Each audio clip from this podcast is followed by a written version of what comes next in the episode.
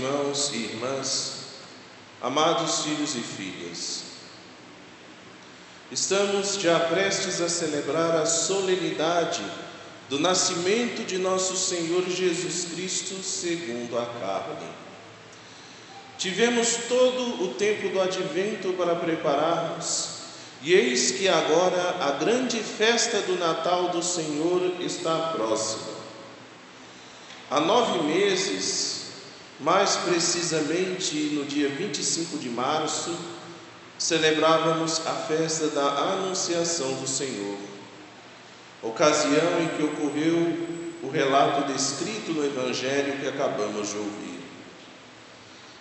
A maravilhosa aparição do arcanjo São Gabriel, enviado por Deus para anunciar à Virgem noiva de José que algo de grandioso acontecera que aquela jovem cheia de graça, imaculada desde a sua concepção, havia sido escolhida para dar à luz o Filho do Pai Eterno, o Logos, o Verbo, a Palavra, por obra e graça do Espírito Santo, e que Isabel, esposa do sacerdote Zacarias e sua parenta, idosa e estéril, já estava no sexto mês de gestação. Maria então diz o seu precioso sim: faça-se em mim segundo a tua palavra. E é nesse momento que acontece o grandioso prodígio da encarnação. O Deus eterno, onipotente e infinito, assume a nossa natureza humana, fazendo-se verdadeiro homem no útero da Santíssima Virgem. Desde a encarnação decorrem nove meses.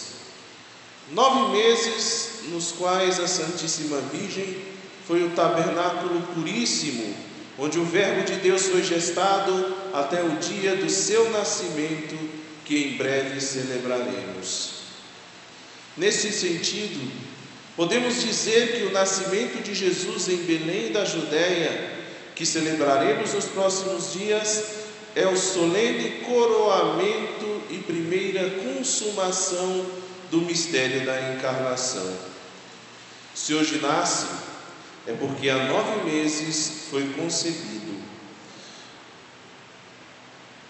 É porque há nove meses veio para habitar em nosso meio. E desde então, embora ainda não nascido, o Verbo eterno já estava presente no mundo acolhido, escondido, protegido, amado, guardado, contemplado, esperado e ansiosamente aguardado dentro das entranhas puríssimas de Maria Santíssima. A Virgem Maria, com toda certeza, ansiava poder tomar em seus braços e afagar o seu filho, o Filho do Deus eterno, verdadeiro homem, verdadeiro Deus, acalentado como um inocente bebezinho. Aquele menino, gestado no seio da Puríssima Virgem Maria, não era esperado só por ela, mas por toda a criação e pelos justos que acreditavam nas promessas de Deus feitas ao povo eleito por meio dos profetas. Dentre estes justos, Há um a quem Deus fez uma promessa soleníssima, segundo o que lemos na primeira leitura. Vai dizer ao meu servo Davi: quando chegar o fim dos teus dias e repousares com teus pais, então suscitarei depois de ti um filho teu e confirmarei a sua realeza. Eu serei para ele um pai e ele será para mim um filho. Tua casa e teu reino serão estáveis para sempre diante de mim, e teu trono será firme para sempre.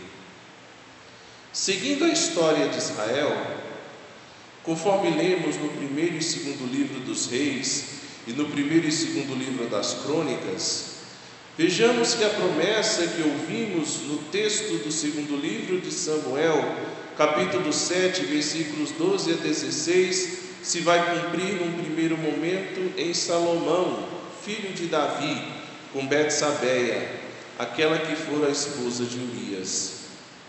Depois de Salomão, a Palestina se dividirá em dois reinos: o reino do norte e o reino do sul. E a linhagem real de Davi ocupará o trono real no reino do sul, também conhecido como Reino de Judá, com capital em Jerusalém. Em aproximadamente 200 anos de reinado, 19 reis se sentaram no trono de Judá até o exílio da Babilônia: Roboão, Abias, Asa, Josafá, Jorão, Ocosias, a rainha Atália, Joás, Amazias, Osias, Jotão, Acás, Ezequias, Manassés, Amon, Josias, Joacás, Joaquim, Jeconias e Sedecias. Todavia, o pleno cumprimento dessa promessa ao rei Davi se vai dar em Jesus Cristo, chamado Filho de Davi, filho de José, que é da descendência de Davi.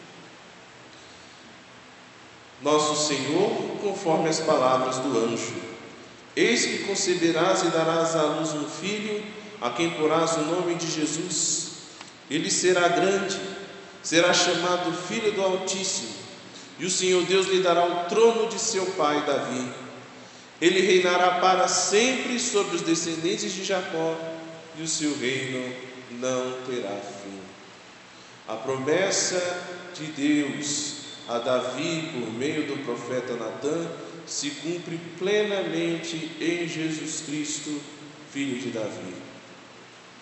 Jesus Cristo é o esperado da casa de Davi, é o esperado da tribo de Judá, o esperado de Israel, da humanidade, de toda a criação. E é confiado nessas promessas que clamamos com o profeta Isaías no capítulo 45, versículo 8, conforme o refrão do canto de entrada. Rorate celi desuper, et nubes pluam tiustum, aperiatur terra et germine et salvatore.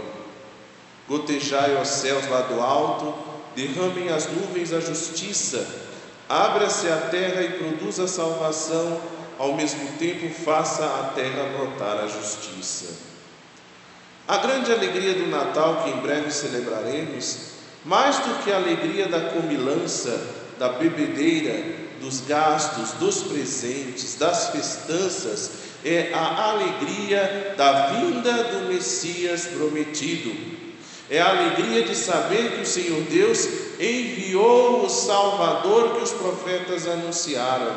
A alegria de saber que Deus é fiel e que, como nos diz São João na sua primeira carta, capítulo 4, versículos 9 e 10, Nisso se manifestou o amor de Deus por nós. Deus enviou seu Filho único ao mundo para que vivamos por ele. Nisso consiste o amor. Não fomos nós que amamos a Deus, mas foi Ele que nos amou e enviou no seu Filho como vítima de expiação pelos nossos pecados. Assim, meus irmãos, preparemos nossos corações e nossas almas para acolher o Cristo prometido um Messias esperado, que a contemplação do mistério do amor de Deus nos permita viver esse Natal que se aproxima sem medo, mas transbordando de alegria e de paz. Que nesses últimos dias do advento sejam dias da feliz expectativa, dias daquela doce ansiedade, dias de espera pelo Senhor que vem. Louvado seja nosso Senhor Jesus Cristo